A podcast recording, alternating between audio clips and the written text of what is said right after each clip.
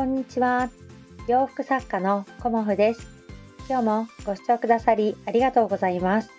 コモフのおしゃべりブログでは40代以上の女性の方に向けてお洋服の楽しみ方をお伝えしています。今日はですね、ブランドのカラーについてお話しさせていただこうと思います。まあ、ブランドのカラーっていうのはね、あの、お色も含めて、あの、テイストっていうところも含め幅広い感じで今日はお話ししようかなと思っているんですけどもあの先日ね私あの御殿場のアウトレットにちょっと行ってきたんですけどまあ御殿場のアウトレットも秋服が中心にあのどのブランドさんも販売されていたんですよね。うん、でまだあの冬服というかね冬物をがっつり出してらっしゃるブランドさんはまあそんなにたくさんはなかったかなという感じではありましたけどまああのー、その中でねこうブランドさんをこうざーっと私はね見るのが好きであのなかなかね家族もいたりするので時間配分がなかなかね短い時間でパーッと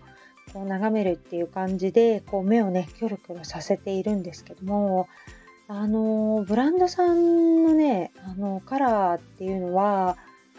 こうトレンドのあのお洋服とかねトレンドカラーにすごく寄せているところからあのそのトレンドカラーに全然寄せてなくてこう独自のあのブランドカラーを出されてる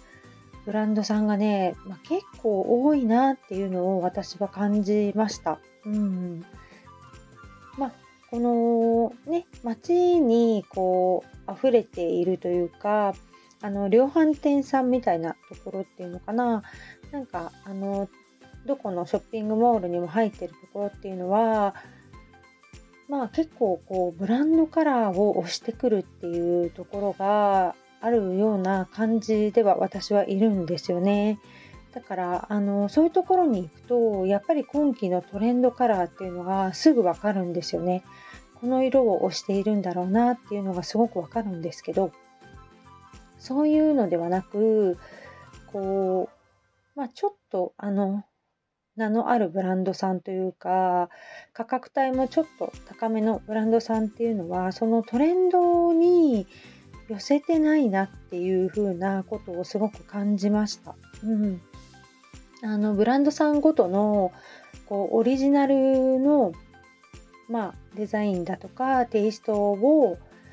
出されているっていうのがすごくねあのアウトレットに行くとこう隣同士で並んでますよねそのブランドさんがね結構ねだからあの私の場合はもうほとんどレディースのブランドぐらいしか見ないんですけどまあ、メンズとレディースが一緒に入ってるところもありますけど、ほぼほぼもうレディースのブランドさんですけど、独自のカラー、うん、まあ結構多いなっていうのをすごく感じました。で、その中で、まあ、あえて共通点を、あの見、見出すというかね、私の中で、あえて共通点っていうのは、やっぱチェックのお洋服と柄のお洋服が、あの今季もやっぱり秋だからね、うん、そういうものがあのどのブランドさんもあの同じようなものではないですけど大きなくくりで見るとやっぱりチェックとあの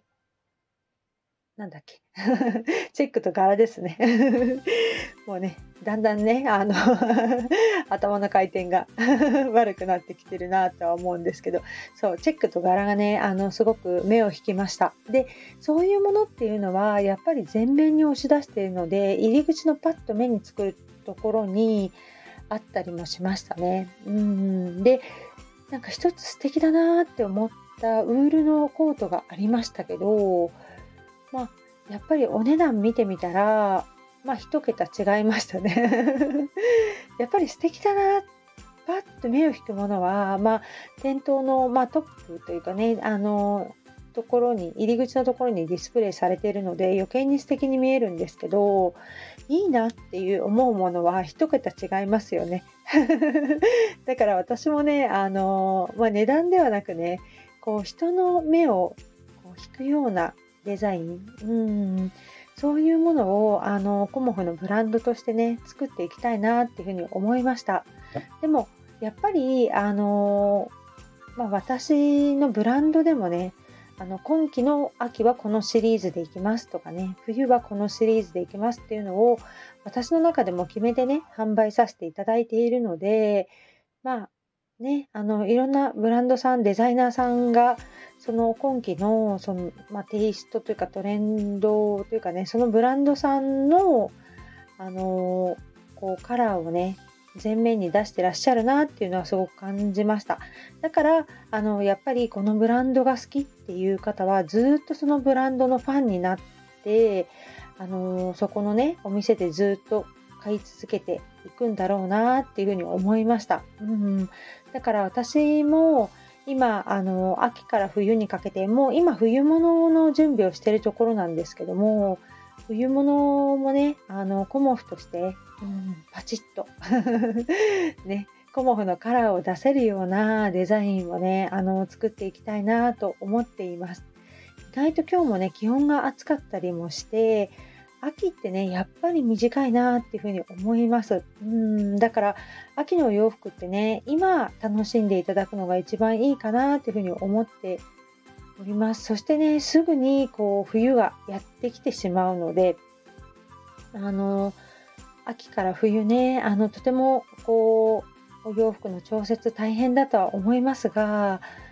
まあねおしゃれが楽しめるとてもいい季節でもあるのでねあの皆さんねお洋服楽しんでいただけたらなと思います そんな感じでね私はねちょこっとあのお休みをいただきまして2日間ぐらいねパソコンを開かない日々を過ごしておりました。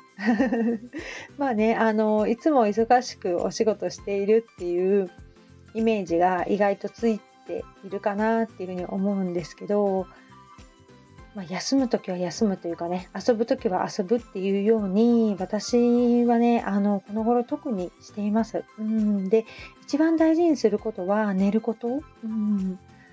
まあ、30代ぐらいの時は本当にあのがむしゃらに仕事をやってきたのでこう夜遅くというかもう夜中過ぎてまで、うん、縫っていることとかあったんですけど40代過ぎてからやっぱりこう睡眠をしっかりとらないと次の日のねパフォーマンスが上がらないなっていうのはすごく感じているのでこうイベントのね直前だとちょっと夜中こうえてとかねあのすることもありますけどいつもはねもうあの夜はこう睡眠をとるように、うん、あの自分の体がねだんだんこう年齢とともに無理ができなくなってきてるなっていうのをあの感じたりもしますし毎日ねあのウォーキングしてることでまあ私1日2回してるんですけど40分ぐらいのねあのウォーキングを朝と夕方してるんですけどウォーキングをすることで意外と体力がついてるのではないかなっていうふうに感じています。まあ、ウォーキングはね、もう3年目ぐらいなんですよね。コロナ禍に入っるちょっと前から始めたんですけど、それでだいたい3年目ぐらいになっていて、うん、なんか歩くことってあの体にもねすごくいいですよっていうのはお話ししてるんですけど思考の整理にもすごくいいんですよね。